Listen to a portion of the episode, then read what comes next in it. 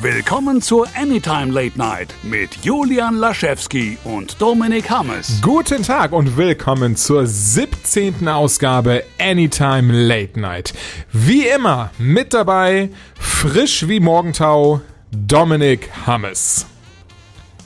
Hallo, du bist mir jetzt schon so gut gelaunt. ich fand aber gut, wie ich, wie ich dich gerade vorgestellt habe und gerade so richtig so mit Elan und dich mit Morgentau verglichen habe und direkt so, Oh, hallo. Oh.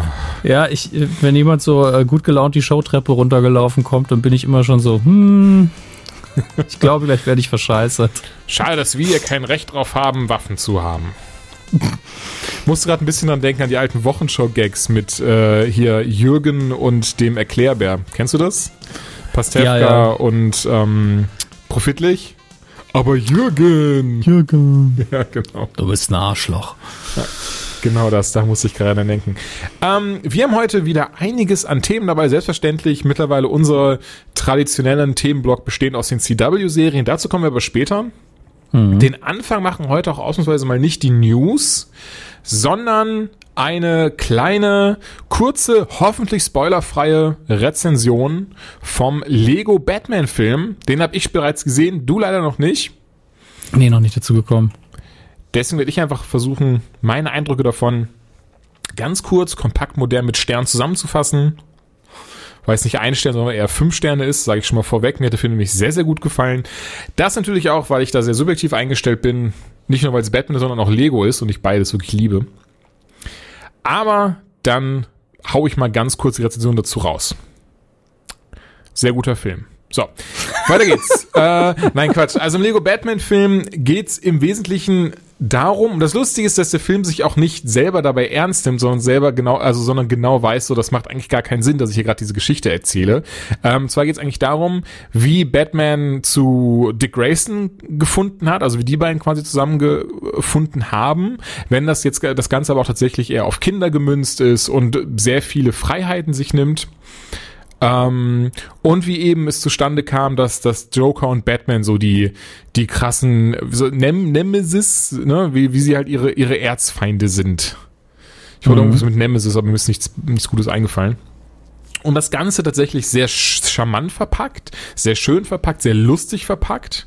Das kann man gar nicht anders sagen. Sehr schön gemacht und was mir richtig gut gefallen an diesem Film, dass er tatsächlich meines Erachtens nach auch ein richtig guter Batman-Film ist. Also nicht mal so, wenn man sich zum Beispiel einen Lego Movie anschaut, wenn man den gesehen hat, ist es halt an sich ein cooler Film mit Lego-Bausteinen, aber ganz ehrlich, der würde niemals so funktionieren, würde man den zum Beispiel mit echten Menschen drehen oder sowas. Ich hoffe, du weißt, weißt, kannst mir etwa folgen, wie ich das meine. Ja. Ne? Äh, der Lego Batman-Film hingegen aber, würde man so den ganzen Klamauk-Teil rauspacken, äh, so diese, ne, diesen, diesen, ähm, nackte Kanone-Humor von mir. Nee, das wäre das wär zu krass. Aber Zweideutigkeiten sind da nicht drin. Aber eben von wegen den Slapstick da ein bisschen rausholen, die Witze ein bisschen runterdrehen und all das, wäre das, glaube ich, sogar ein richtig guter Batman-Film. Denn es treten wirklich alle Bösewichte auf. Und das ist ja auch das Schöne daran. Anders als jetzt von mir aus hinkt, das hinkt, Beispiel hinkt sehr, aber das hat zum Beispiel Batman wie Superman, der jahrelang dazu braucht, immer einen Pfad zuzunehmen und wo das nicht stimmt und das nicht stimmt und sowas. Da muss sich der Lego Batman Film gar nicht drum kümmern, sondern drückt von Anfang an so, hey Batman, hier sind alle deine Feinde, was machst du jetzt dagegen? Also das ist so die Prämisse der, der ersten, weiß ich nicht, zehn Minuten und die ist verdammt gut umgesetzt. Also wie Batman quasi gegen Freeze, Clayface, Catwoman, Riddler, Two-Face und so weiter und so fort antritt, dann eben auf den Joker trifft und da der Joker dann versucht, irgendwie ihm weiß zu machen, dass er sein schlimmster Feind sei, was Batman aber nicht abkauft, weil er so oder so alle besiegt hat und so weiter und so fort. Auf jeden Fall ist dann der Joker, der Plan des Jokers, ihm ähm, während des ganzen Films immer wieder zu beweisen, dass er quasi sein Erzfeind ist. Und das ist tatsächlich ähm, sehr humoristisch umgesetzt, sehr süß teilweise umgesetzt, also wirklich sehr putzig gemacht. Wolltest du was sagen? Oder hast du nein, nein, ich habe gelacht. Achso, Entschuldigung. Ähm, und was ich sehr cool, es ist halt dieses ähm, wirklich Batman ist halt dieser Alleingänger, er ist halt ne der der dunkle Ritter, der immer knurrt und äh, einen coolen Spruch, zumindest in dieser Iteration einen coolen Spruch auf den Lippen hat, aber niemanden an sich ranlässt. Wir erfahren dann sehr schnell, warum das so ist. Ich meine, wir wissen natürlich alle, warum das so ist, denn Batman seine Eltern verloren und Pipapo, das wird auch in dem Film gezeigt. Glücklicherweise sehen wir nicht die Szene, wie die Eltern erschossen werden. Wir sehen ja auch keine Szene, wo er auf einmal Martha, das, das haben wir alles gar nicht drin. In dem Batman-Film sogar, ah ja, lass uns doch einfach zu Crime Alley gehen und nochmal ein bisschen Blut vergießen und die Kinder alle so, ja, tatsächlich würde ich sagen, is awesome. Ja, tatsächlich würde ich sogar sagen, sie haben es sehr lustig gemacht. Also, also eine Tragödie, ähm, so ein bisschen die, die Tragik rausgenommen dadurch. Und zwar sehen wir einen jungen Bruce Wayne, wie er mit einem Handy ein Selfie, also wir sehen quasi ein Selfie, wie der junge Bruce Wayne quasi unter seinen Eltern steht und dann ne, nach hinten dieses Selfie macht. Man sieht seine Eltern und hinterhin dieses Schild Crime Alley. und dieses so, ja, lass uns durch diese Gasse gehen, sowas halt. Das ist dann so, ah, okay.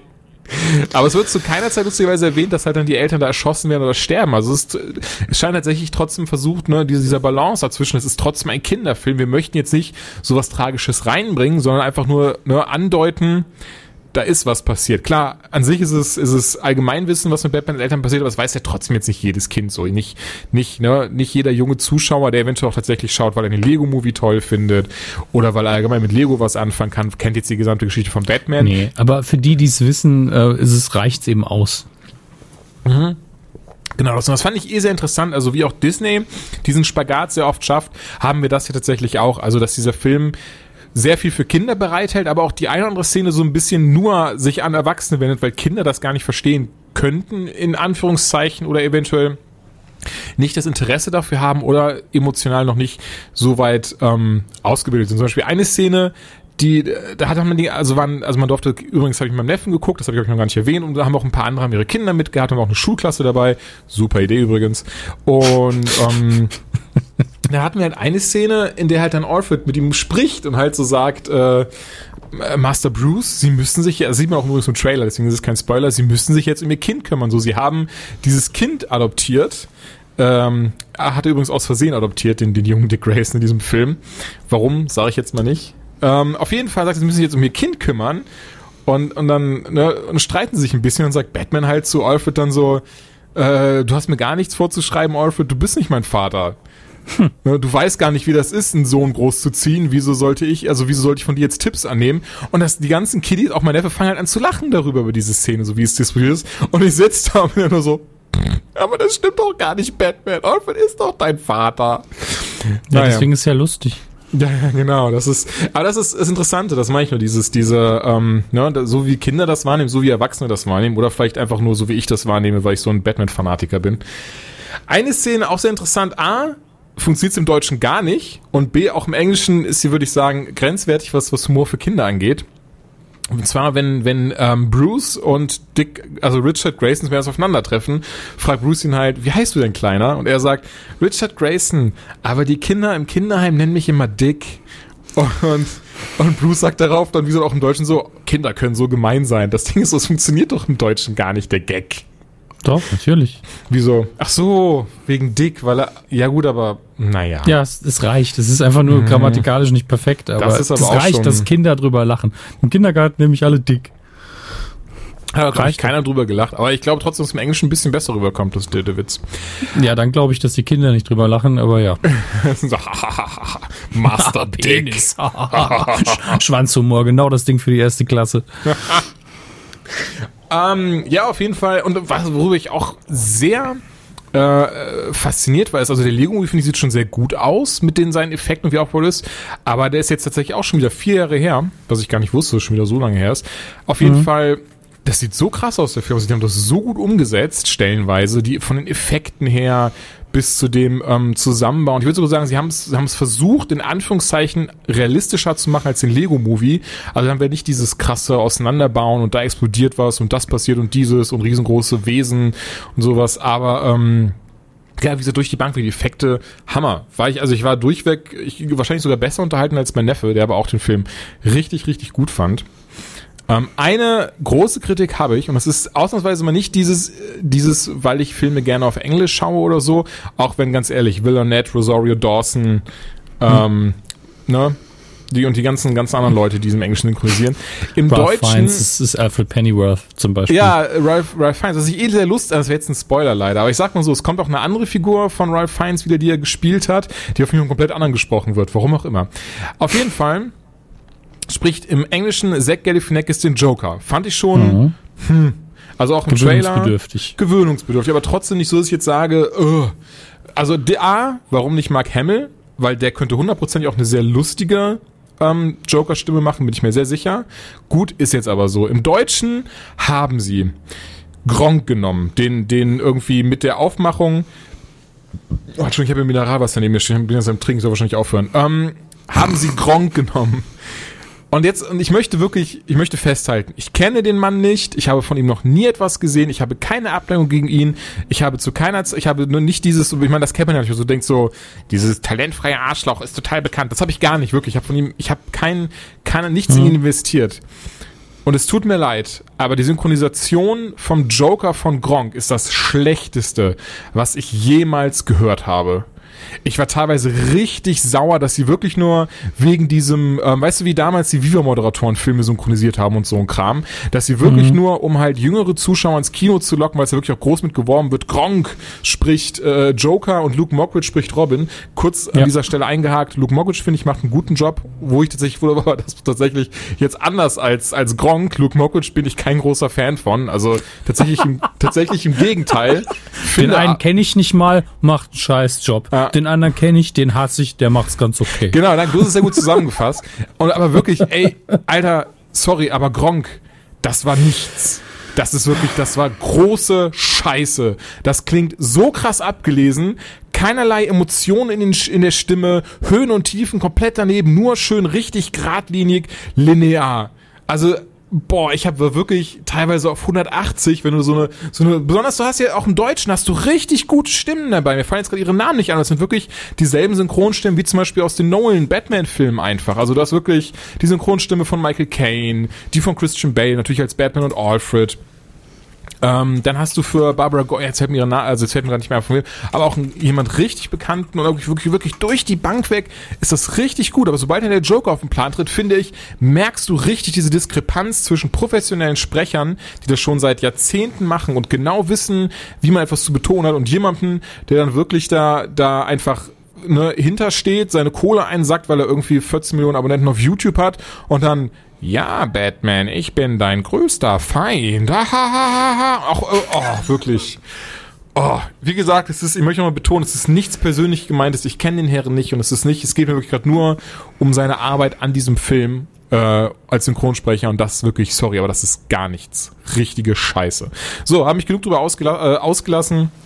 Ähm, Faz- da, dazu, achso, ich wollte zur Synchronarbeit nur kurz sagen, ich, ich weiß halt, mir wurde zugetragen mehrfach, dass es eben durchaus Kunden gibt, die zu Synchronstudios gehen und sagen, ich möchte gern den und den YouTuber. Einfach für, um die Reichweite zu haben, die bei Gronk natürlich da ist. Und wenn ich jetzt aus Gronks Perspektive denke, die kommen auf dich zu und sagen, magst du den Joker in, in Dings sprechen? Selbst wenn man sich's nicht zutraut, sehr verlockend. Ja, Oder? genau. Also das ist so das, das, was ich gerade meinte. Deswegen, ich will auch wirklich ihm gar nicht so quasi die Schuld daran oder sagen so, so, ey, du Drecksack, warum machst du so gar nicht? Es ist wirklich, also ich kann es tatsächlich gut verstehen. Würde mir man das jetzt anbieten, hätte ich auch sofort ja gesagt. So, ich habe auch keinerlei Ausbildung, was sowas angeht. Tatsächlich liegt die Schuld da Ach meine Güte, liegt die Schuld da viel eher bei den Studios einfach, weil sie wirklich genau nur deswegen, um die Reichweite zu erhöhen, wie können sie nur, sie wollen mehr Geld mit diesen Sachen verdienen, die sie da in die Welt setzen. Das ist ja unglaublich. Nein, aber ne, du, wirst, du weißt, was ich meine, die Zuhörer wahrscheinlich auch. Punkt um möchte ich aber sagen, der Lego Batman Film, auch in der deutschen Synchronisation, auch wie ich weiß, hört sich jetzt krass asozial elitär an, aber auch so richtig, richtig schöner Film. Ich kann ihm jeden empfehlen. Macht richtig viel Spaß, auch wenn man mit der Thematik Batman nichts anfangen kann. Scheißegal. Ähm, nimmt sich teilweise sehr viele Freiheiten, was die Geschichten angeht, die aber meines Erachtens auch sehr gut passen. Und ähm, ja. Ach so, noch ganz kurz, ich merke gerade auch, wenn ich das mal anfange, diese Rezension, also dieses Ding jetzt erwähnt habe und jetzt wahrscheinlich ganz viele sagen werden, hä, was? Habe ich leider manchmal, dass ich im Kopf hin und her springe. Aber was ich sehr lustig finde, er geht auf die ganzen anderen Batman-Filme auch ein. Zum Beispiel hat man dann, ähm, ne, spricht er halt mit Alfred und Alfred meint dann so zu ihm so, ja, aber Master Bruce, so, sie, ne, so, sie brauchen halt Freunde, Familie, nee, ich brauche niemanden. Und dann meinte Alfred auf einmal so, ja, Aber wissen Sie, 2016, als sie gegen Superman gekämpft haben, das war auch nicht so cool. Und so, ah, okay. Und dann ging, aber dann ging das so weiter. Dann siehst du auf einmal dieses Bild, was du auch im Trailer siehst, wie halt ähm, Bruce und Batman sich gegenüberstehen, halt in Lego-Variante. Und dann ging das aber weiter. Und dann meinte er so, ja, aber und 2012 haben sie ja Bane besiegt. Und danach waren sie jetzt so vom Fenster verschwunden. Dann siehst du auf einmal so eine Szene aus Dark Knight Rises, aber in Lego. Und das geht die ganze Zeit so weiter. Dann aus Dark Knight in Lego, aus Batman Begins in Lego. Ganz zurück bis äh, 66er Adam West Batman. Schön. Und, und dann auch ein Witz, wo ich sehr laut gelacht habe, glaube ich als einziger im Kino. Aber ähm, und auf einmal so, was ich auch schon mal sehe, oh hups, was ich äh, auch sehr komisch finde, Master Bruce, aber sie sehen mit 90 Jahren sehr gut aus. und ich bin so, weil Batman schon 90 ist. Und ich bin einfach der Einzige, der, der da gelacht hat an der Stelle. Von und die Kinder alle super. so, der lacht, weil er auch so alt ist. ja, wahrscheinlich. Das kann sehr, sehr gut sein. Schön. Aber ja, das Lego Batman. Guckt ihn euch an, Leute. Sehr schöner Film. Bleiben wir aber auch sehr direkt äh, in, der, in, der, in der Kategorie Batman. Nehmen wir es aber Kategorie. Bleiben wir in der Kategorie Batman. Hm. Wir haben ja in der letzten Ausgabe erst gesagt, dass, oder ich glaube, von ich wahrscheinlich, äh, habe gesagt, dass ich denke, dadurch, dass das Affleck beim The Batman-Film Regie führen wird, selber schauspielen wird, etc. pp dass das was wird. Ja. Und was haben wir dann wirklich einen Tag danach, oder ich glaube sogar am Tag, an dem die Folge rauskam, oder was, was, welche News wurde uns dann zugetragen? Er macht's nicht. er ja. führt keine Regie mehr. Ich weiß gar nicht, wie es im Drehbuch aussieht. Ich habe mich gar nicht eingelesen. Ich habe nur mitbekommen, dass er nicht mehr Regie führen wird. Ja, ähm, er hat tatsächlich das Drehbuch, ja. da kann ich kurz was zu sagen. Er hat das Gerne. Drehbuch fertiggestellt, aber das Studio war nicht wirklich erfreut damit, also Warner Broth, äh, Brothers, Warner Brothers in dem Fall, war nicht wirklich erfreut mit dem Batman-Skript von Ben Affleck. Und wer durfte das jetzt nochmal rewriten, also, also seinen eigenen Twist daran setzen, ein bisschen neu schreiben und so? Klar, Chris Terrio, der auch das ausgezeichnete Drehbuch für Batman wie Superman geschrieben hat. Das äh, macht macht's also wirklich die die Warner Bros. Ne, die die Leute in Anzügen muss man nicht so. Ja, das macht super viel Sinn. Der Film war klasse. ja. Jetzt muss ich tatsächlich sagen, dass mein Optimismus noch in der letzten Folge komplett weg ist. Also nicht mal, weil Batfleck jetzt zwingend nicht mehr Regie führt. Es gäbe andere. Ähm, mein, mein, ich hätte tatsächlich Bock auf Tim Miller, ähm, Deadpool oder Kevin Smith. Aber er hat ja schon gesagt, er ach, macht das ist nicht. Quatsch. Und, ach, weiß ich. Ich glaube, der könnte ich, was sehr Gutes machen. Ich, ich glaube auch, dass er mehr kann, als er sich selbst zutraut. Vor allen Dingen, wenn er anderen Leuten die Optik überlässt. Das hat man in seinen letzten Filmen, nehmen wir Yoga Hoses mal außen vor, aber ähm, wenn man sich Tusk ansieht, wenn man sich Red State ansieht, die sehen ja richtig gut aus, die Filme. Aber allein diese Budgetgeschichte, allein diese ganze Produktion zu stemmen, als Regisseur bei einer Produktion im dreistelligen Millionenbereich, mhm bist du halt auch einfach Chef von einem riesigen Laden. Und ich glaube nicht, dass er sich in der Position sieht und dass er mit der Verantwortung so gut umgehen kann. Ja, gut, klar. Und das weiß er einfach. Rein künstlerisch, glaube ich, ey, gib dem Mann mal so ein, ich würde die Regie führen lassen ähm, bei, einer, bei einer kurzen Geschichte, wenn sie sagen würden, wir machen sowas ähnliches wie die, ähm, wie die One-Shots, die Marvel früher gemacht hat, also die Video-One-Shots, die auf den Blu-Rays immer drauf waren. Gib dem einfach mal so eine Episode. Ich glaube, das wäre richtig geil, wenn er da eine gute Idee hat. Aber so ein riesen Mammut-Ding, das ist, also so weit ist er, glaube ich, noch nicht. Vielleicht arbeitet er sich jetzt durch die ganzen Regiearbeiten bei CW dahin, aber ähm, ich verstehe, dass er das nicht machen will und ich wäre auch nicht mein Go-To-Mensch. Da würde ich eher Quentin Tarantino nehmen. Quentin einfach Tarantino. nur, einfach nur, weil er egal was kann, er würde es halt nie machen. Das ja. weiß auch jeder. Ja. Er würde nie seine Zeit damit verplempern, für jemand anderen einen Batman-Film zu drehen. Äh, maximal mit absoluter Kontrolle und dann würden die nach, einer, nach einem halben Drehtag sagen, nein, das kannst du nicht machen, es ist zu viel Blut.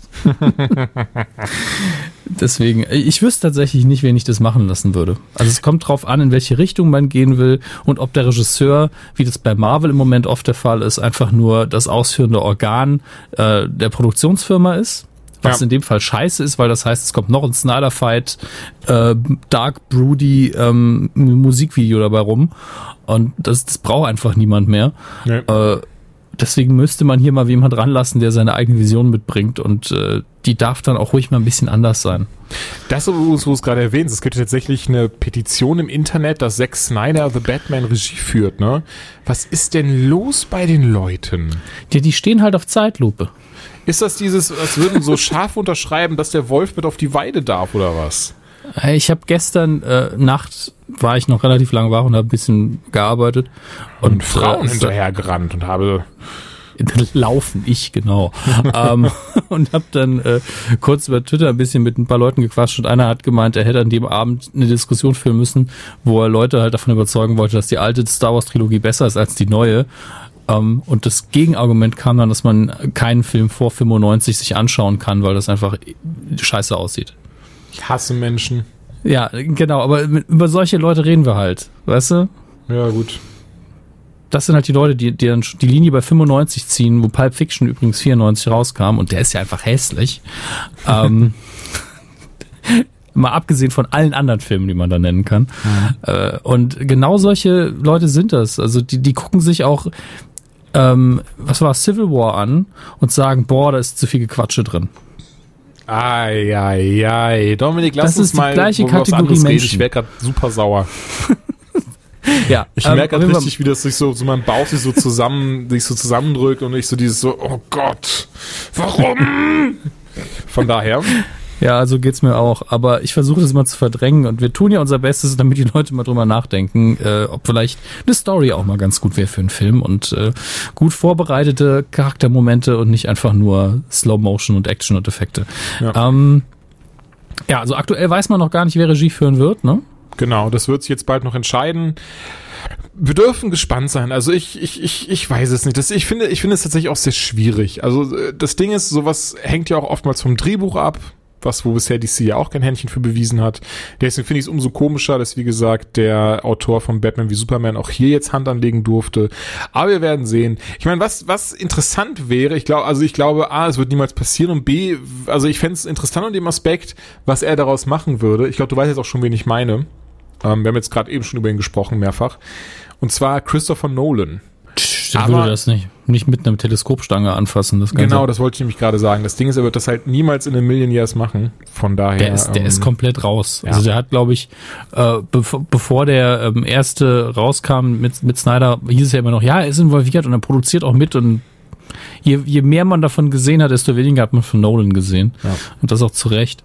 Ähm, äh, was ich mich frage, ist Jeff Jones ist doch immer noch aktuell Oh, der, aha. Der Chef von Wir machen Filme auf, die, auf DC-Basis, oder? Ja, genau, aber seit, Was- seitdem, was die Geschichten angeht. Genau, jetzt, aber erst mit Justice League ist der erste, wo er selber wohl auch Hand dran hatte. Ja, aber der muss sich doch jeden Tag denken, was mache ich hier eigentlich? Was ist denn los? Warum hört keiner auf mich? Der hat doch bestimmt schon eine Kuhle in seinem Schreibtisch vom Headdesk. Das ist doch. Und dann guckt er sich vielleicht an, wie sein Kontostand aussieht und sagt, na ja, ist ja egal. deswegen! ich habe keine Ahnung. Ich meine, ich gönn's ihm, dass er äh, wahrscheinlich jetzt besser verdient als vorher, die ganzen Jahre, wo er gute Arbeit gemacht hat. Aber ähm, ich glaube auch nicht, dass ihn Schuld trifft, wenn ich ehrlich bin. Nein, gar nicht. Also wie gesagt, das Ding ist, ich glaube, ich glaube, auch mit dem Finger zeigen können wir das erste Mal bei Justice League. Da hat er ja selber schon gesagt, dass er da einige ähm, Entscheidungen mit, mit äh, exekutiert hat. Von daher, Ich denke, dass äh, die Geschichte bei Justice League viel besser sein wird, dass ähm, die Charaktere näher an dem sind, was man so kennt und das Ganze auch mehr, mehr so das Gefühl hat von der, vielleicht von Justice League Unlimited, der Serie. Ähm, ob es aber funktioniert, das liegt wieder bei Snyder. Also ob da der Mix funktioniert, ob die Story von vorne bis hinten Ja. einen guten Flow hat, das ist halt, daher habe ich doch, wie gesagt, keinerlei, also gerade gar nicht, gar nicht. Ich hab, glaube, das Ich- wird äh, leider nichts. ich halte meine Erwartungen auch bewusst niedrig, äh, wie ich das das letzte Mal auch gemacht habe. Äh, dann kann ich nur positiv überrascht werden. Deswegen. Nun gut, la lassen wir das, äh, das ist immer dieses Begräbnis, bevor die Geburt passiert ist. Ähm, und machen lieber mit dem nächsten Thema weiter.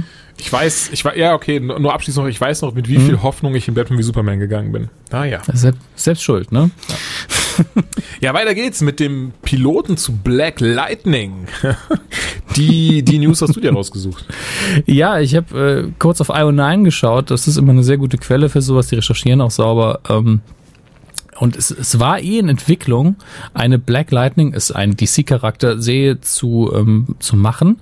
Aber ursprünglich sollte das Ding auf Fox laufen und die haben dann gesagt, oh nee, wir haben doch keinen Bock drauf. Und was macht CW in so einem Fall? Natürlich, außer bei Konstantin, ihr Wichser. Ähm, sie sagen, ja, gebt uns doch einfach die Serie oder zumindest mal den Piloten und wir schauen uns das Ding an. Ähm, und haben jetzt einen Piloten bestellt. Ähm, und jetzt ist natürlich die Frage, was wissen wir über Black Lightning, außer dass wir anhand des Namens schon wissen können, dass er vermutlich ein Schwarzer ist. Ja, afroamerikanische äh, Herkunft. Und er hat auch seinen Freund Wung Lee dabei, das ist dann Yellow Lightning. Lightning, haben wir ja schon gesagt. Ja, ähm, also klar, da drängen sich die, die rassistischen Witze auf, weil das natürlich auch ein Charakter ist, der aus einer Zeit stammt, wo es einfach noch fast keine afroamerikanischen Charaktere gab in den Comics, vor allen Dingen keine Helden. Ähm, und es ist auch einer der ersten afroamerikanischen Superhelden von DC. Und ich, ganz ehrlich, nur in der englischen Wikipedia, ganz billige Recherche. Und äh, ursprünglich sollte der erste richtig große schwarze Superheld für DC Comics Black Bomber genannt werden was auch schon noch ein krasserer Name ist, finde ich. bisschen, und, dann, und dann steht hier einfach, dass der eigentlich ein weißer Rassist ist, der sich aber bei Stress in einen schwarzen Superhero-Helden verwandelt. Was soll denn das? das, das so, ist als, einfach so die beste Origin-Story als würde sich Hitler, wenn er so richtig in Rage redet, auf einmal zu, zu einem jüdischen äh, Rabbi oder so. Genau so. Er wird zu Juden-Hitler. Oh Gott, für sowas kommen wir doch nicht in die Hölle. Das ist doch, da gibt's mega Ärger, wenn das die falschen Leute jetzt hören. Eieieiei. Wir haben uns das ja nicht ausgedacht. Also der Vergleich hinkt ja noch nicht mal. Es ist einfach dumm. Ähm, und das ist dann Gott sei Dank, äh, genau, hier ist ein schönes Zitat auch, äh, dass man das dann später der, der Comic-Historian Don Markstein hat dazu gesagt, dass es eine Beleidigung für so ziemlich jeden, der irgendwie eine, eine Meinung hat zu irgendwas. Was ich auch sehr gut fand. Ähm, und als der, der Typ, der, ähm, der Redakteur, der sich das ausgedacht hat, die sie verlassen hat, haben die dann so, ähm, können wir vielleicht was anderes machen? und äh, Tony Isabella, der dann ähm, für Luke Cage auch schon geschrieben hat bei Marvel, hat dann gesagt, lass uns doch lieber hier äh, Black Lightning machen und äh, der ist dann schon mal ein bisschen weniger rassistisch und absurd und dumm. Weil ich ganz ehrlich sagen muss, Black Bomber, Alter, Black allein dafür hat es gelohnt, dass wir diese News rausgesucht haben. Ai, ai, ähm, ai. Auf jeden Fall, ähm, Black Lightning hingegen ist äh, sein, der Name seiner Geheimidentität ist Jefferson Pierce, ein Goldmedaillengewinner bei dem Olympischen Decathlon. Was ist das? Der Zehnkampf, ne? Ja. Ja, klar. Genau. Ähm, ja, und er äh, kommt aus Metropolis ursprünglich und ich habe mich jetzt nicht sonderlich krass eingelesen, aber hat zum Teil wohl auch zu den Outsiders gehört. Ähm, Ach du Scheiße. Und äh, als Lex Luthor Präsident war, sehe ich hier gerade. Das ist das Schöne, DC History, wenn die Charaktere so alt sind. Als Lex Luthor im Jahr 2000 Präsident der Vereinigten Staaten wurde, äh, war Jefferson Pierce einfach mal Secretary of Education. Mhm, mhm. Naja, Ganz immer noch ehrlich, besser als das, was da jetzt passiert. Ich gerade ne? sagen! Das ist übrigens, ähm, ich glaube, da ziehe ich ein Thema vielleicht vor, was wir äh, erst hinten dran haben wollten. Ja, mach das. Und, und zwar Powerless ist ja gestartet. Da wollen wir beide ja noch äh, reinschauen, also ich zumindest. Ja, nee, hab diese, ich auch Bock drauf. Äh, äh, diese Sitcom mit Figuren, die eigentlich keine Kräfte haben. Ja. Und das spielt doch auch im DC-Universum, ne? Genau, spielt sogar in, äh, in also in, in einem Wayne Security Building, Gebäude. Ja, weil nämlich ähm, äh, es gibt einen Screenshot aus dem Piloten, also ich, ich habe ihn noch nicht geschaut, aber da liest jemand in der U-Bahn Zeitung und da steht einfach auf dem Titelblatt auf, dass Präsident Lex Luthor America Super Again machen möchte. Sehr gut. Das ist natürlich ähm, sehr schön. Und wie jemand schon kommentiert hat, er beneidet es so ein bisschen. Lex Luthor mag vielleicht böse sein, aber wenigstens ist er intelligent. ja, also ich habe es auch noch nicht gesehen, den Piloten. Habe jetzt gesehen, dass es den, glaube ich, aber auch jetzt schon ähm, gibt. Also hier bei iTunes, Amazon und sowas. Hat aber ja. leider sehr vernichtende Kritiken bekommen. Ja, ich muss ja auch sagen, von den äh, Standbildern her habe ich gedacht, puh, das sieht alles so ein bisschen Seifenopern billig aus. Ähm, ist aber, es aber leider anscheinend auch. Ich muss jetzt aber auch dazu sagen, ich habe jetzt, äh, ich musste mich für, äh, für einen anderen Podcast langsam so ein bisschen in Doctor Who und sowas reingucken. Mhm was ja wirklich so ein weißer Fleck auf meiner Geekland-Karte ist. Und ich muss sagen, Dr. Who sieht ja auch immer sehr billig aus. Ja. Ähm, aber man guckt sich dann irgendwann rein und die Stories sind halt gut. Okay. Deswegen. Ähm, ja, mit Dr. Who bin ich ja dann nie warm geworden. Also wirklich nie, nie, nie, nie. Vielleicht braucht man einen Grund. Also es ist ganz oft so, ich habe ja auch bei Supernatural irgendwie drei Anläufe gebraucht. Ähm, und manchmal muss man wirklich so fünf, sechs Folgen einfach gucken und irgendwann kickt's dann. Supernatural ist auch so ein Ding, was ja sich sehr krass entwickelt hat. Wenn man bedenkt, dass der Anfang noch eher so in Richtung X-Files ging. Ja, der Anfang war ja, die, die Grundidee von Supernatural war ja, ähm, wow, war ja, mm, war ja. War ja, war ja, war ja.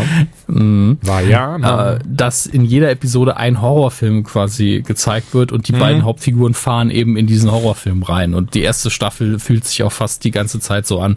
Aber ganz ehrlich, Supernatural wäre auch so ein Kandidat für, für die äh, Sniddleditch Crumber Crunch, äh, äh, für, die, für die Nummer. aber Nur das dauert pro dann, Folge.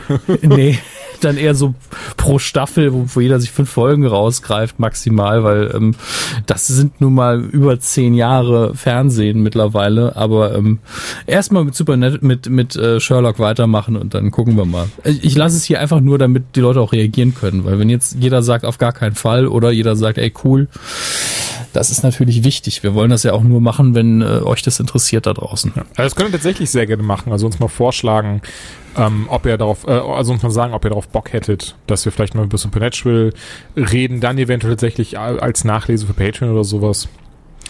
Da sind wir immer offen für, für Vorschläge und gerne auch Kritik natürlich, solange sie konstruktiv ist. Ja. Ja. Gut, äh, Black Lightning haben wir damit abgehakt, Powerless auch. Und äh, damit kommen wir zu dem großen CW-Thema in dieser Woche. Ja, mit Arrow. Also ich meine, wir haben wieder, Mhm. ich weiß nicht, hast du alles gesehen? Ich habe Supergirl dieses Mal nicht geguckt. Bei Supergirl weiß ich es tatsächlich gar nicht. Und das ist auch kein gutes Zeichen. Aber ich Mhm. glaube, ich hab's. Hab ich's, ich weiß wirklich nicht mehr, ob ich es geschaut habe. Nee, also ich, Ich war glaube, nach der letzten Folge war so, oh, nee, da muss ich erstmal nicht weiter gucken. Ich muss halt sagen, ich bin weiterhin davon beeindruckt, das habe ich das letzte Mal schon erwähnt, wie hier wichtige Themen einfach so im Vorbeigehen erledigt werden. Ähm, und jetzt hat man äh, ein Casting-News gibt's da. Terry Hatcher hat man gecastet. Das hast Oh, du mir das sogar noch geschickt.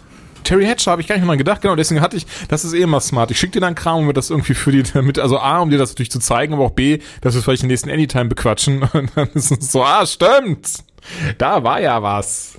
Ja, Terry Hatcher, ähm, ganz kurz zu ihr, wer sie nicht kennt, sie hat damals Lois Lane gespielt in The Adventures of Superman and Lois.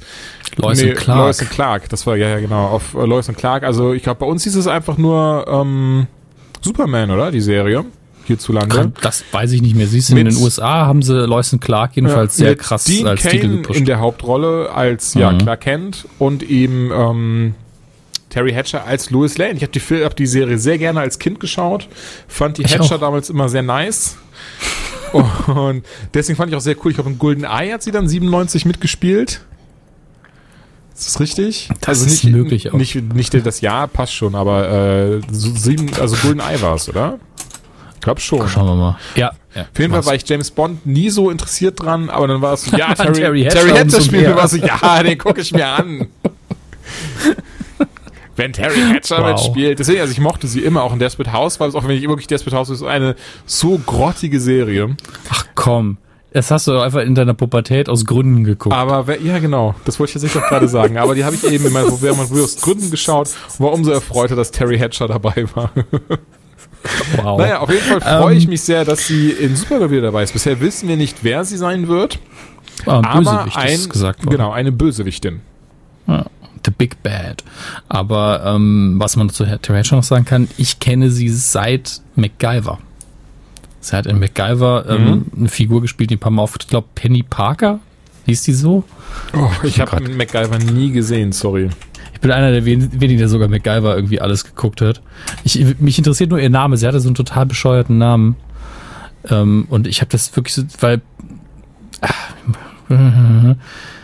Ja, Penny Parker. Ich habe es tatsächlich richtig in Erinnerung, weil das so eine dumme Alliteration war. Das fand ich als Kind schon doof. Weil damals, also wenn du dir die Bilder anguckst, siehst du erstmal, wow, diese 80er Jahre frühen Frisur ist ja krass.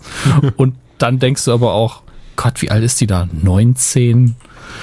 Penny Meine Güte. Parker. Nicht die Schwester von Peter Parker anscheinend. Parker! Okay, kriegst du einen gemalten Elefanten. Ja, das hast du sehr gut gemacht, indem du einfach nur Penny Parker gegoogelt Ja, hast. hast jetzt noch der- MacGyver dazu eingegeben. Ach, krass, okay. Ah, sie war, aber ja, die Frisur ist ja Holler, die Waldfee. Ei, ja, ja, ja, ist ja schon ein kleines So ein Verbrechen kleines an der. Menschheit, ne? Ja, so ein kleines Vogelnest, so hat man das früher eben gemacht. Nun gut, äh, eigentlich wollten wir über Arrow reden, wir haben es bisher noch nicht geschafft. Genau, und ich wollte Ähm, tatsächlich kurz den Rundumschlag machen. Also Supergirl hat Ja, keiner von klar. uns beiden geschaut. Flash ähm, fand ich auch gut. War, war, War- Flash-Durchschnitt tatsächlich. Ja, aber gut. also ich finde eh leider der Zeit mit Flash ein bisschen ab. Arrow dafür zu, deswegen reden wir auch gleich ausführlicher über Arrow, das ist schön. Aber Flash ähm, fand ich trotzdem recht cool, die, die, die ähm, ne, dass halt äh, Cisco Ramon Vibe gegen eine weibliche Weiberin gekämpft hat und die sich gegenseitig angeweibt haben. Und ähm, ja, es ging ja darum, dass Harrison Wells, Wells zurück in seine Welt sollte. Eine Kopfgeldjägerin hat ihn eben gesucht, die eben auch wie Cisco dieselben oder dieselben Kräfte wie Cisco hat und dementsprechend durch Portale und zwischen Welten springen kann. Und das war im Wesentlichen der Inhalt dieser Folge. Weiter geht's geht's dann noch mit Legends of Tomorrow. Muss ich auch wieder sagen, fand ich auch echt gut. Hat mich sehr gut unterhalten. Die Legion of Doom, so hieß die Folge. Also eben äh, Malcolm Merlin, der Typ mit den blonden Haaren, äh, Damien Dark, Damien Dark und Gilbert Thorne, der Reverse Flash. Immer noch auf der Suche nach dem äh, Spear of Destiny. Doch eben die, diese Legion äh, untereinander halt sehr viel Reibungen und so langsam hatten sie keinen Bock mehr darauf, dass der Reverse Flash sie mehr rumkommandiert. Was dann eben darin ändert, dass wir rausfinden, warum er überhaupt Hilfe von ihnen braucht. Ich meine, Flash-Gucker konnten sich das denken. Und aber weißt du was, ich verrate das jetzt nicht. Auf jeden Fall äh, gibt es dann einen Auftritt, den ich so nicht erwartet hätte und sehr cool fand und mal bin gespannt, was das für spätere Iterationen der verschiedenen Serien zu bedeuten hat. Und jetzt dann endlich Arrow. Darf ich kurz noch was zu, zu Ja, darfst Tomorrow sagen? Klar. Gut. Ähm, ich fände schön, dass die Legends jetzt quasi all die Kritikpunkte, die ich so ein bisschen am Brodeln hatte, genutzt hat. Also man, man äh, hat jetzt endlich mal die, die Bösewichte in den Vordergrund gestellt. Und es waren einfach zu viele mächtige Bösewichte, die da zusammengearbeitet haben, die einfach nur als ein Abzug ihrer selbst immer so, hallo, ich bin böse. Und dann waren sie wieder weg. Das, das, das war einfach furchtbar. Sorry, aber ich, ich kriege das nicht aus meinem Kopf, wie so Greg Berlanti, ne, der, der Showrunner so, okay, Dominic Hammes from Germany, this is uh, his uh, critic points, let's work on that, okay, right away. yes, Ja, also ich schickte immer eine, ein Transkript auf Englisch hin. Ähm, aber es ist ja, es, sagen wir mal so, es, es fühlt sich so an, als würde ich es nicht als einziger so sehen, wenn sie halt irgendwann hingehen und sagen, wir müssen das jetzt vielleicht mal machen, Nein, damit den nicht, Leuten ja, ja, klar. das, das klar ist. Natürlich kann ich da immer komplett daneben liegen. Aber die Sache ist die, dass wir jetzt wirklich mal diese Dynamik zwischen den dreien vorgeführt bekommen haben. Äh, vor allen Dingen Malcolm Merlin, den ich ja überhaupt nicht mag, war in der Folge tatsächlich cool, fand ich. Da geht's, geht's, mit, geht's uns beiden gleich. Ja. Und ist auch der, so der Sympathieträger, weil Reverse Flash ist immer so, den hasst man einfach. Äh, was aber Absicht natürlich ist. Also es, es macht Spaß, den zu hassen. Ähm, Damien Dark ist einem zu sehr auf den Sack gegangen in Arrow, obwohl er eigentlich ein cooler Bösewicht hätte sein sollen. Und dann ist Malcolm Merlin so, ah komm, dich kenne ich am längsten. Und dann macht er wenigstens ein paar coole Sachen. Ist der Einzige, der wirklich mal alles in Frage stellt und äh, dafür sorgt, dass hier ein bisschen was passiert. Und dann ist man schon sehr, sehr dankbar. Und ich finde diesen ganzen Twist mit, ähm, ach Gott, jetzt habe ich den Namen des Captains vergessen. Ähm, Rip Hunter. Wer heißt er? Genau, mit Rip Hunter. Den ganzen Twist finde ich wunderbar. Das haben sie ganz toll gemacht. Und äh, auch der Cliffhanger am Ende oder beziehungsweise das Anteasen der nächsten Folge lässt ja nur Böses vermuten, aber ich glaube, das wird sehr unterhaltsam. Also tatsächlich ist Legends gerade auf einem richtig guten Weg, weil sie die Charaktere auch endlich mal durchentwickeln. Und ich habe Spaß jetzt wieder damit. Also ich habe ja das letzte Mal schon gesagt, ich habe damit abgeschlossen, dass die Serie einfach nicht ernst zu nehmen ist, sondern nur für Kinder ist. Und in dem Moment fangen sie dann an, auf einmal gute Charaktermomente zu bauen. Das ist doch, das ist doch wunderbar. Ja, stimme ich dir aber genauso zu, besonders weil ich nach der ersten Staffel mein, mein Interesse trotz des Cliffhangers nicht wirklich äh, hoch war, die Serie weiterzuschauen. Nun gut, Arrow. Und ich würde behaupten, da ich die Folge, da ich da gerne mehr im Detail drauf eingehen möchte, hier die mittlerweile allseits bekannte, markante, gefürchtete Spoilerwarnung. Denn ähm, ich, ich weiß nicht, wie es Dominik, wie es bei Dominik sein wird, aber ich werde auf jeden Fall zum Ende was sagen, was da, was da passiert ist. Ich merke doch, wir werden beide drüber reden. Von daher, ab jetzt bitte, entweder wenn es euch scheißegal ist, hört weiter oder guckt eben vorher die Folge und macht dann hier jetzt Pause und hört dann weiter, wenn ihr die Folge geguckt habt. Auch wenn ihr dann die restlichen Dinge, die wir besprechen, verpassen werdet. Ja, fang an. Achso, ich wollte eigentlich, das war eigentlich mein Über... Ja gut, okay.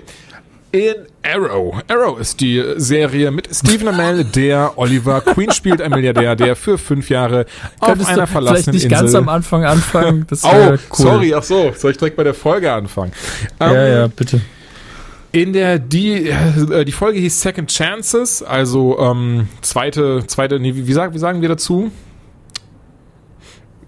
Das, es gibt auch ein Ähm, deutsches Sprichwort, also wir sagen nicht jeder hat eine doch jeder hat eine zweite Chance, ich war richtig, Ja, ne? Doch, Ah, genau so. Ja, jeder eine zweite Chance verdient. Das ist im Wesentlichen der Folgentitel, wenn ich ihn übersetzen würde. Und dieses Mal ging es darum, dass ähm, Team Arrow auf der Suche nach der nach dem eingeführten Charakter ähm, aus dem vom Ende der letzten Folge war. Da haben wir jemanden gesehen, der den Canary-Schrei benutzt hat. Wer jetzt in dem Universum ein bisschen versiert ist, der weiß genau, okay, die alte war anscheinend in Central City, als dieser Collider in die Luft gegangen ist und hat dementsprechend auch Superkräfte davon abbekommen. Tatsächlich war das auch so. Ihr Name ist anscheinend Tina Boland. Ihr ist Schreckliches widerfahren, denn als das Ding explodiert ist, war sie gerade aufgeflogen von ihrer Undercover-Arbeit und der Mobboss hat kurzerhand ihren Liebhaber und Polizeikollegen um die Ecke gebracht. Jetzt ist sie auf der Suche nach Rache. Warum sie dafür drei Jahre braucht, weiß kein Schwein. Timing ist auf jeden Fall super, denn Team Arrow kommt genau in dem Moment, als sie eben diesen Boss findet und Hilfe von Team Arrow bekommt.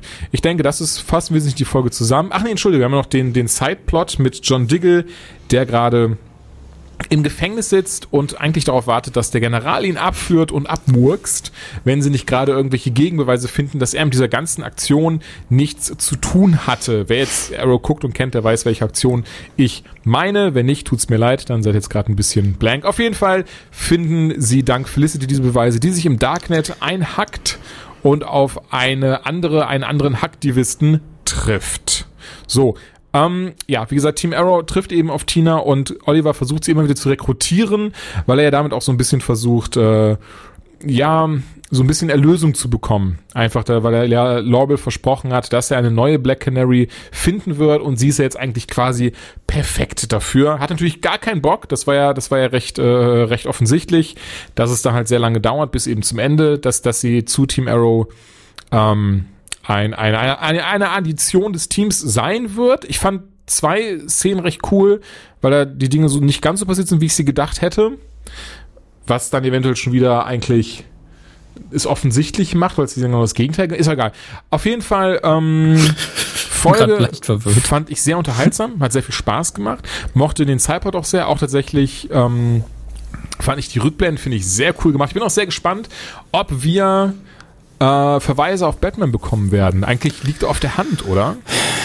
Ja, aber seit Folge 1. Ja gut, ich meine, das ist eh das Ding. So, das hast durch die Bank weg hast du Batman-Bösewichte und Batman-Verbündete, denn jetzt mittlerweile wäre es dabei.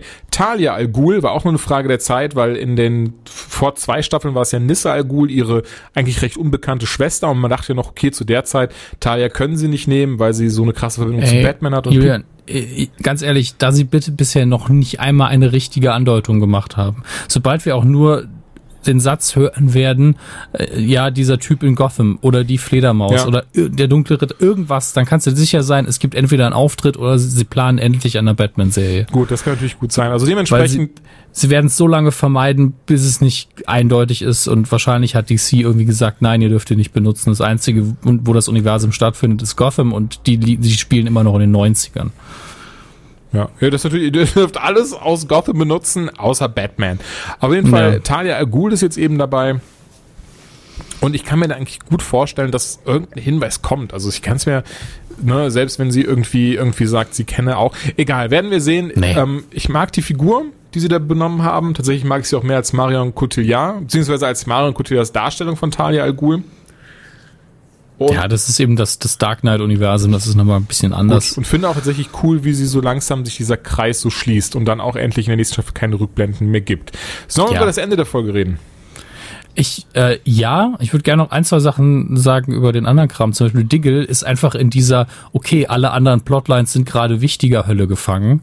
Deswegen muss der so lange da rumsitzen im Knast, ähm, weil erst alle anderen Sachen etabliert werden müssen. Er so, okay, habe ich halt mal Urlaub. Auch okay. Ähm, das merkt man eben so richtig, dass man ab und zu ganz vergisst, dass der noch im Knast sitzt. Genauso hatten wir nicht, hatten wir nicht noch einen Oberbösewicht in der Staffel? Wo ist der denn eigentlich hin? Prometheus? Ja, ist einfach nur der Mann auch Urlaub. Ja gut, der war letzte Folge war ja dabei. Ja, aber du weißt, Aber was ich diese meine. Folge, ja, ja, natürlich. Ist mir eh auf, ich, ich meine, habe ich eh tatsächlich jetzt seit ein paar Folgen, weiß wer gar nicht mehr da ist. Paul Blackthorne ist nicht mehr da, also Detective Lance ist gar nicht, ist gar nicht mehr aufgetaucht. Willa, Stimmt. Willa Holland, also Thea auch nicht mehr. Seit dem Crossover sind die alle wie vom Erdboden verschluckt. Also die werden auch gar nicht mehr angeschaut. Also nur dieses so, so kleine Verweise, so, ja, ich habe kurz mit dir telefoniert, mach gerade Urlaub, sowas. Ja, das ist auch das Problem. Das nächste Mal, wenn die auftauchen, muss man wirklich am Anfang das letzte Mal bei Arrow und, oder vorher irgendwann, damit man nochmal sieht, ah ja, stimmt, die haben auch noch mitgespielt. Ja. Ähm, also die, die haben im Moment, schreiben sie sich, glaube ich, gerade aus dem Loch raus, was sie sich in der letzten Staffel gebuddelt haben. Und da müssen sie so viel vorbereiten, dass sie jetzt die, den ganzen alten Cast erstmal so an die Seite schieben müssen. Das ist schon krass. Ähm, genau, was wollte ich noch sagen? Äh, Was ich mochte, war die Tatsache, dass wir ähm, über die Folge hinaus jetzt mit dem neuen Team wesentlich mehr gesehen haben. Also es hat natürlich auch damit zu tun, dass man von dem alten weniger sieht, aber dass man dem wieder in der Big Belly Burger Filiale gesessen hat und eigentlich so ein bisschen Polizeiarbeit gemacht hat, fand ich sehr schön. Ähm, und äh, ja, dann können wir langsam aufs Ende zu sprechen kommen. Ja, willst du, willst du ruhig weitermachen oder soll ich? Nö, nö, ich wollte dir damit die Vorlage liefern. Okay. Denn am Ende ist natürlich dann ähm, Tina Boland Teil von Team Arrow. Also sie kommt dann eben zum, zum Oliver ins Büro, der natürlich, warum auch immer, oder wie immer, ihr sagen musste, wer, wer er wirklich ist. Ich glaube, das ist automatisch, wenn er eine heiße Chica sieht, dass er ihr direkt sagen muss, ähm, wer er wirklich ist, um Eindruck zu schinden. Auf jeden Fall weiß sie deswegen, wo sie hin muss, geht eben ins Büro vom Bürgermeister und sagt ihn dann mit seinen mit ihren letzten Worten, äh, mit ihren letzten Worten, mit den letzten Worten, die sie während dieser Folge sagt. Ich sollte das ein bisschen distanzieren, nicht, dass Leute irgendwie denken, sie wird dann irgendwie erschossen oder er packt, er sticht ihr einen Pfeil in den Kopf oder so. Ähm, sagt sie, dass Tina Boland nur ihr Undercover-Name war, denn ihr eigentlicher Name ist Dinah Drake. Tam tam tam. Dominik, du äh, oder so- soll ich trotzdem? Nee, mach du mal, komm. Du weißt, wer sie ist. Und hast dich aufgeregt. Ich, ich musste nachgucken. Du hast dich sehr gefreut. Ich habe sie dann gegoogelt und äh, erstmal ist ja die Ähnlichkeit in der Folge schon mal besprochen, dass sie den gleichen Vornamen hast, hat eben wie deiner Laurel Lance und äh, deswegen äh, auch ähm, Olli eben sagt, ah, ich hatte eine Bekannte, die hieß auch so. Äh, und in dem Original DC Comics war sie die erste Black Canary ähm, und eigentlich die Schwiegermutter von Olli. Nämlich die Mutter Ja. von äh, deiner Laurel Lance. Sie würde nämlich, äh, wie gesagt, im alten DC-Universum eigentlich Laurel Lance heiraten. Äh, also Lawrence, nicht Laurel, Quatsch, Lawrence Lance, den Vater von Laurel. Und ähm, ja, das fand ich dann wieder so ein bisschen okay. Es ist schön, dass sie ihr diesen Namen gegeben haben, um zu sagen, ja, es gab eben zwei Black Canaries, vergesst das mal bitte nicht. Aber gleichzeitig ist es auch so ein bisschen weird, weil es nun mal einfach die Schwiegermama war. Beziehungsweise die Mama. Deswegen war ich so, ja, ist ein ganz net- netter Hinweis, aber dann könnte man es auch lassen. Ja, das ist die gut, äh, das ist die die Frage, die jetzt im Raum steht. Was machen sie daraus? Ich kann mir nicht vorstellen, dass einfach nur dieses so, ja, das war jetzt die erste Black Canary, sonst nichts, sondern da wird noch irgendwas passieren. Ne? Siehe siehe Flashpoint, siehe Erde 1, Erde 2. Ich denke, da wird es noch irgendeine Erklärung für geben und irgendwas, was da was den Verweis herstellen wird. Vielleicht auch sogar irgendwie was mit Black Siren oder so. Allen voran, ich mag's aber. Ich find's schön, weil sie tatsächlich damit zeigen, denke ich zumindest oder versuchen, mehr an diesen Comicstoff heranzukommen, mehr mehr wie du schon richtig sagtest, auf Kritiken zu hören und eben die Serie wieder in eine Richtung oder überhaupt in eine Richtung zu denken, wo man richtig, also wo sie, wo sie einen auch fesselt und man Bock hat weiterzuschauen, weil sie eben mehr am Original Team Arrow ähm, sein wird. Im Moment weiß, weiß ich noch nicht, ob ich daran glaube. Also ich weiß noch nicht, wie ihre Funktion so rein vom Zusammenspiel mit den anderen sein wird, weil ähm, sie einfach, sie ist halt im gleichen Alter wie Olli. Natürlich könnte man sagen, vielleicht fangen die dann auch noch irgendwann was miteinander an. Ist ja auch so ein. Klisch- Ja, eben, aber das ist halt so ein Klischee irgendwie. Deswegen im Moment sehe ich an dem Namen nur dieses Zwinkern in Richtung Comic-Fans so, ja, wir wissen schon, wir haben jetzt eigentlich die Black Canary, die eigentlich Olli heiraten sollte, ausgebaut. Aber vergesst mal nicht, es gab ja mehr als eine. Deswegen haben wir die so genannt und äh, wir kriegen das schon hin. Nach mehr sieht das im Moment noch nicht aus. Okay. Ähm, aber ich lasse mich da überraschen. Also sie kann sehr cool sein. Im Moment weiß ich noch nicht, ob sie es sein wird. Also im Moment habe ich mit dem ganzen neuen Team Arrow noch ein bisschen Probleme, aber es wird langsam besser. Äh, aber solange die Folgen an sich so viel Spaß machen wie die hier, bin ich auch wieder zufrieden. Also ich fand auch ähm, Olicity's Plot eigentlich ziemlich schön. Äh, ihren Fan fand ich so ein bisschen nervig, aber noch nicht so nervig, dass mich wirklich stört. Und ähm, da bin ich mal gespannt. Und ich bin froh, dass man mittlerweile, ich bin ein großer äh, Fan von Ragman tatsächlich. Ich habe zwar keine Comics von ihm gelesen, aber ich mochte die Idee von ihm immer sehr. Und ich finde den Schauspieler sehr sympathisch. Das haben sie toll gemacht. Ja. Ähm, bei den anderen Figuren bin ich immer so ein bisschen, ja, ah, Mr. Terrific ist irgendwie, weiß nicht.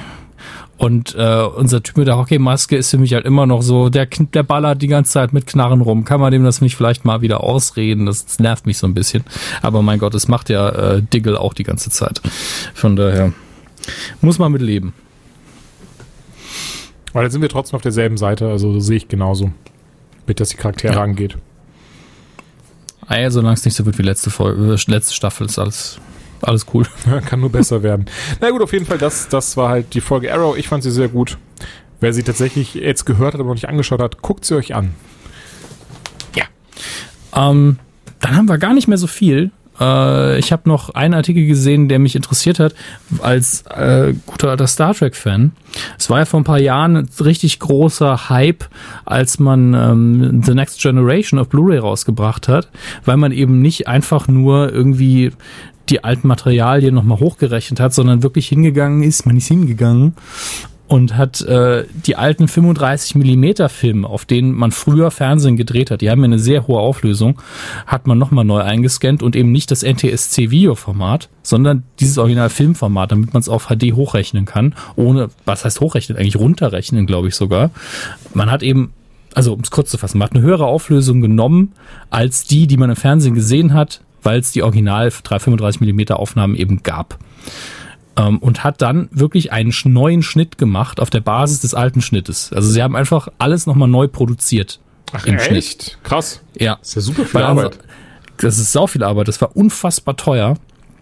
Und ähm, das ist auch das Problem. Denn ähm, äh, die, also Star Trek Next Generation, Staffel 1 bis 7 hat man auf diese Art und Weise bearbeitet. Insbesondere die erste Staffel haben sie richtig viel Arbeit reingesteckt, haben die Special Effects zum Teil neu gemacht oder zumindest aufpoliert. Und ähm, das sieht auch wunderschön aus. Man sieht natürlich auch, dass es nie für dieses äh, für diese hohe Auflösung gedacht war. Man sieht, wie bei Data an den Fingern einfach das Make-up abgeht und solche Geschichten. Aber das ist alles nicht schlimm. Also dafür ist das Bild insgesamt immer noch zu geil. Ähm, und jetzt ist eben schon länger die Frage im Raum, wann kommt eigentlich Deep Space Nine? Wann kommt Voyager? Wann kommen andere Sachen? Und das Schlimme ist, ähm, die werden wahrscheinlich nicht kommen, weil man selbst mit Next Generation, was ja so der große Star Trek Name ist, also wirklich der größte nach äh, der ganz alten ähm, Serie, ähm, man hat da nicht wirklich sein Geld eingespielt, was aber jetzt auch nicht überraschend war. Also man hat die ersten Staffeln damals so teuer verkauft. Man hat, ich glaube, man hat für die erste Staffel über 100 Euro gewollt damals. Ähm, und ich habe es jetzt äh, tatsächlich über Weihnachten habe ich ja die Serie und die Filme alle auf Blu-ray bekommen und es war halt mittlerweile hat man glaube ich die Sachen zusammen für den gleichen Preis der ersten Staffel damals bekommen. Ähm, also mittlerweile endlich erschwinglich und es wird sich einfach nicht lohnen, es für Deep Space Nine und Voyager, die nicht die riesen Fanbase haben, zu machen. Deswegen es wird wahrscheinlich einfach nicht passieren. Ähm, und äh, ja, das ist ein bisschen eine traurige Botschaft, aber wie Julian schon gesagt hat, das war einfach sau viel Arbeit damals und deswegen äh, bin ich auch froh, dass ich das mittlerweile in meinem Besitz habe, weil das Bild einfach, wenn, wenn man dieses Wischi-Waschi-Bild gewohnt ist und man kann Deep Space Nine ja aktuell immer noch auf äh, Netflix gucken und das sieht einfach aus, als wäre es ein Röhrenfernseher. das Bild ist einfach total verwaschen in den ersten Staffeln vor allen Dingen, weil man da auch mit der Beleuchtung ich sag mal so, wenn man von Video ein bisschen Ahnung hat, dann geht man eigentlich nicht hin und lässt ganz viele direkte Lichtquellen auf die Kamera wirken. Bei Deep Space Nine hat man sich gedacht, ey, wisst ihr was, wir machen das einfach mal. und entsprechend sieht das Bild irgendwie komisch aus, aber ja, das ging dann mit der Zeit. Trotzdem, ich finde es immer schade. Also ich wäre auch ein Freund davon, von Buffy mal ein, ein HD-Dings zu sehen. Und Oh, da von würde ich mich auch freuen. Angel auch. Ja, und auch bei Akte X und sowas. Und es gibt ja immer diese Sachen, wo man einfach das TV-Bild, das, das, bei, das alte. gibt's das bei Akte X nicht? ich ich glaube, bei Akte X gibt's das, aber ähm, das wurde halt einfach vom äh, NTSC-Bild hochgerechnet. und deswegen Ah, sieht's okay. und es ist ein bisschen was abgeschnitten. Und natürlich, jetzt kann man sagen, ja, aber niemand kauft es nochmal zum 50. Mal. Aber schön wär's schon. Ja, Ja. das stimmt. Deswegen dieses Star Trek Next Generation Treatment, das ist schon, das Geilste und das werden einfach nur sehr, sehr wenig Serien erfahren, weil das einfach Manpower ist. Da müssen Leute sitzen und diesen Schnitt machen. Das kann man halt nicht automatisieren. Ähm, d- d- ja. So, dann haben wir eigentlich nur noch so eine Restnews, die hier rumliegt. Und das ist, dass ich immer noch nicht Emerald City ge geguckt habe, aber das immer noch vorhab. Weil das wollten wir eigentlich an einer anderen Stelle erzählen. Oder habe ich was übersehen? Das hattest du übersehen, genau. Aber ich dachte, wir wollten es nicht erwähnen, weil wir es beide noch nicht geguckt haben. Dementsprechend eigentlich immer noch nicht viel dazu sagen können. Aber jetzt haben wir es einfach auch nochmal abgehakt. Also Emerald City gucken wir noch, haben noch nicht gesehen. Werden noch was dazu Ja. sagen. Justice League Dark haben wir noch nicht. Genau. Der sei neueste. Animationsfilm aus dem Hause DC Animations. Also, beziehungsweise das im Wesentlichen könnt ihr euch vorstellen, dass der Publisher, der Hersteller sind junge Koreaner, die für drei Cent die Stunde arbeiten. Noch ein bisschen Sozialkritik, finde ich gut. Ähm, und Justice League Dark in der Hauptrolle, gut, ich meine, das hört man jetzt am Titel, die Justice League Dark, wenn ihr jetzt sagt, hä, was heißt das? Sind das jetzt die bösen Gegenstücke? Nee, nicht ganz. Also die äh, Justice League Dark besteht aus John Constantine, im Film übrigens gesprochen von Matt Ryan, was ich sehr cool finde, ist Ja. der Seriendarsteller von Constantine. Dazu Satana, ähm, auch von jemandem sehr guten gesprochen, merke ich gerade, jetzt komme ich leider nicht mehr drauf. Ich gucke mir das gleich mal an, weil da ist noch eine Sache, die ich da hervorheben wollte. Okay, Brand Boston, aka Deadman. Und ähm, einer fehlt. Wer fehlt? Jetzt komme ich nicht drauf. Jetzt, äh, jetzt hast du mich aber auch gerade im falschen Fuß erwischt, weil ich gerade am Googeln war. Aber das haben wir gleich. Konstantin Satana, Batman natürlich. nee, das meine ich gar nicht. Aber ja, Batman ist, Batman ist zumindest während des Films Teil dieser, dieser kurzen ähm, Vereinigung. Danach, quasi Mhm. am Ende des Films, äh, entsteht jetzt diese Justice League Dark. Ach, Etrigan, genau, der Dämon Etrigan. Ja, Jason, Jason Blood, aka Etrigan, beziehungsweise es sind ja zwei Figuren zusammengemorpht in einer. Genau, das ist auch eine sehr lustige Geschichte. Kriegst du die noch zusammen? Weil ich finde die cool. Ähm, wie, sie, wie sie jetzt hier in der Animation erklärt wird. Genau. Ähm, Jason Blood, ich weiß nicht mehr, was er damals war, aber zur Zeit von Merlin war das. Mhm, genau, genau. ähm, hat, hat er ursprünglich gelebt. Und sie haben eben den ähm, Hauptbösewicht, der auch in diesem Film wieder vorkommt, bekämpft, dessen Name mir jetzt gerade entfallen ist tatsächlich. Äh, ist es Destiny? Mm, kann sein, ja. Ich bin mir nicht mehr sicher. Auf jeden Fall äh, haben sie eben äh, damals zu der Zeit schon gegen den gekämpft. Merlin, äh, und der Kampf lief nicht so gut, sagen wir mal. Äh, und Merlin hat dann, äh, hat er nicht, glaube ich, sogar Etrigan beschworen, den Genau, Dämon? er hat den Dämon Etrigan Ja. beschworen, hat ihm eigentlich Freiheit versprochen, aber ihn dann Mhm. eben an Jason Blood gebunden. Genau. Ich war mir nicht mehr sicher, ob der Fluch, den, den Jason Blood eben hat, dass er an Etrigan gebunden ist, ob der von Merlin kam oder von unserem Bösewicht.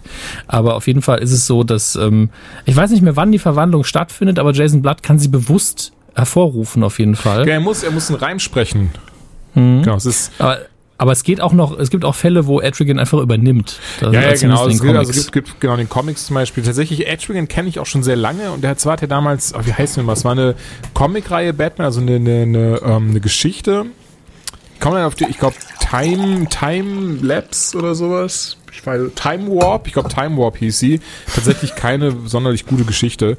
Aber da eben habe ich zum ersten Mal den Dämon Etrigan gesehen. Fand ich damals schon richtig, richtig cool. Der kommt immer mal wieder vor, auch in den Animationen. Ist, glaube ich, recht beliebt, wenn's, äh, wenn irgendwie Magie im Spiel ist. Man sagt, wir brauchen einen mystischen Charakter, der aber auch einem aufs Maul geben kann. Denn Etrigan hat eigentlich nur zwei ähm, Aspekte. Erstens, er ist ein Dämon aus der Hölle, der einem so richtig den Arsch aufreißen kann. Und er spricht immer in Reimen. Das sind so die, die einzigen Sachen, die ihn ausmachen. Aber ich mag den auch irgendwie.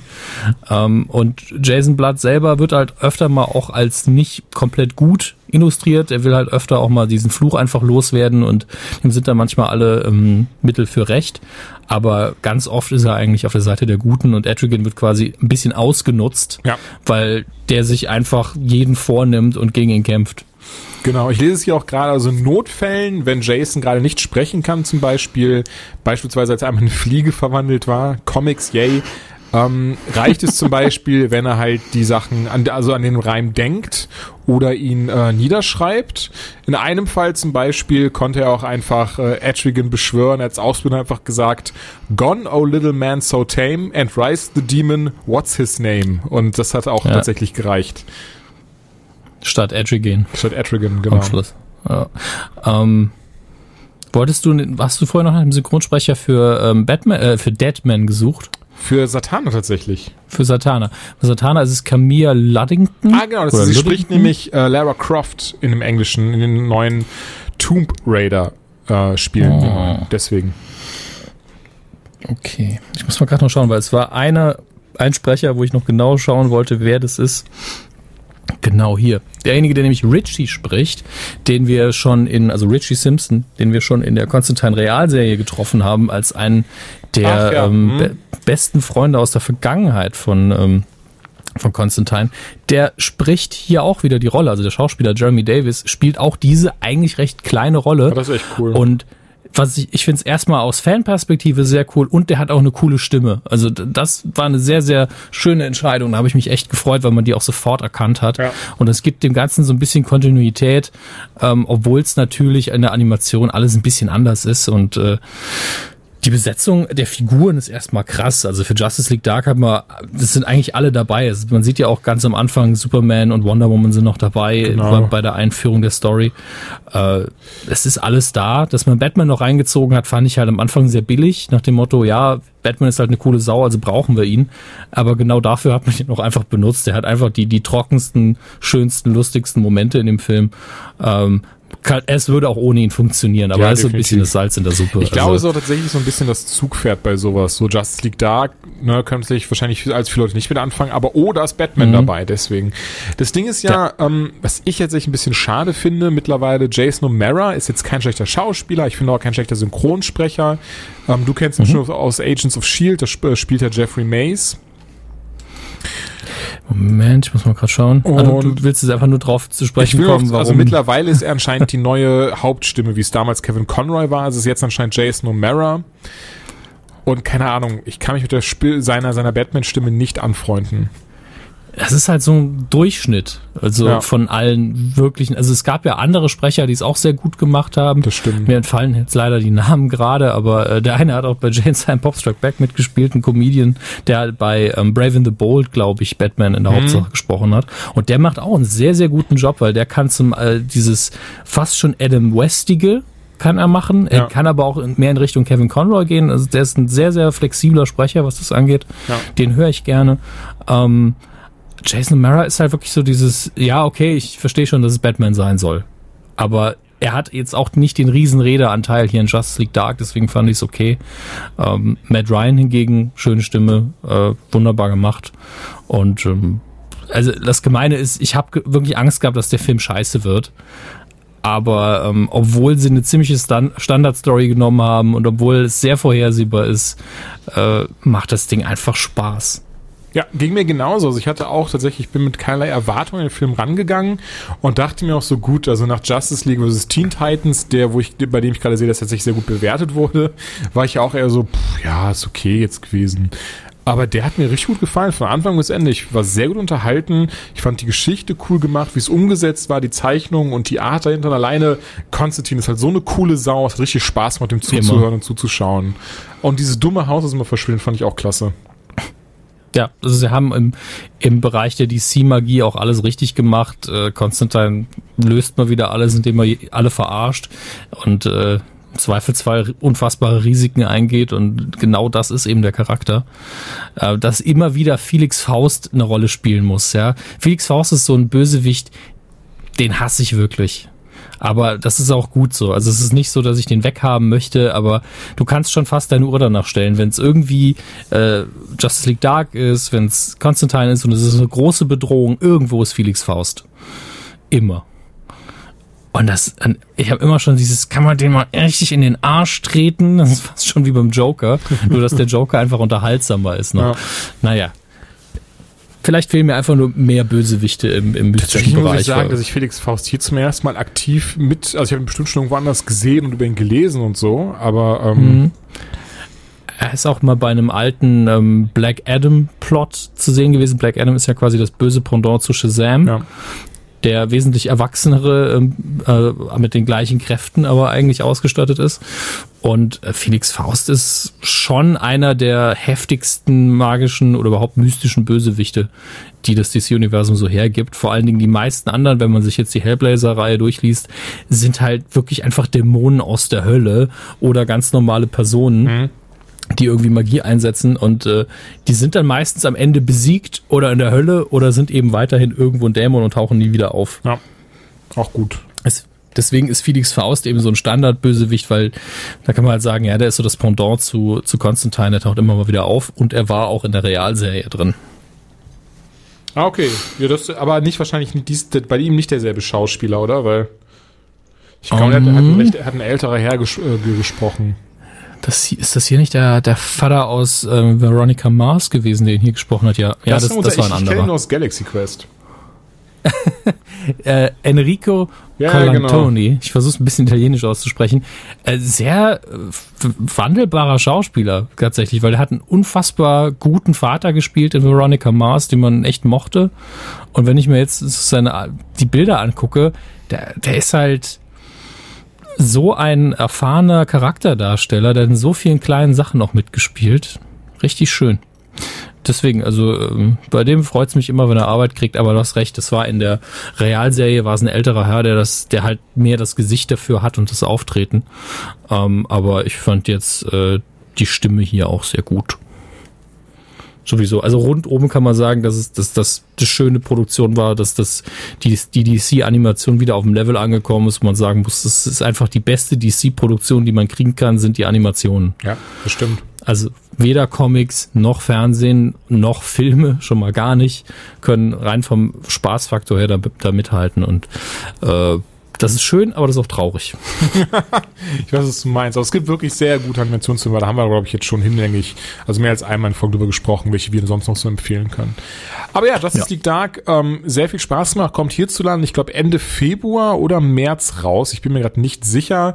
Wer Bock hat, so wie wir nicht mehr warten kann, kann man sich mittlerweile schon auf iTunes halt dann nur mit englischer Sprachausgabe ähm, zum Beispiel kaufen.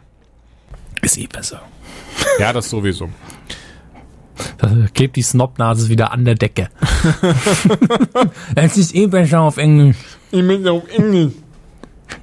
Ja, aber äh, das, das nehme ich gerne im Kauf.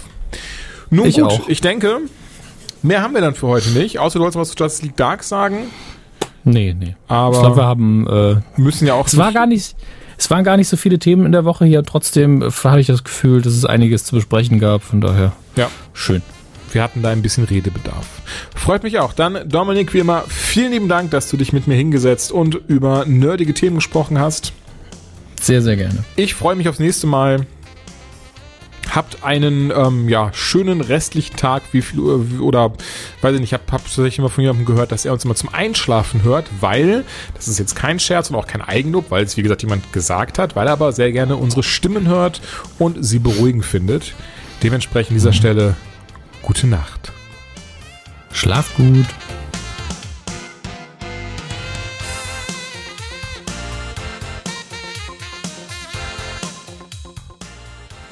Oh, ups. Oh, Entschuldigung. Da schneidet Dominik einfach äh, hinterher raus, damit mich niemand hört, wie ich hier aufstoße. Ähm.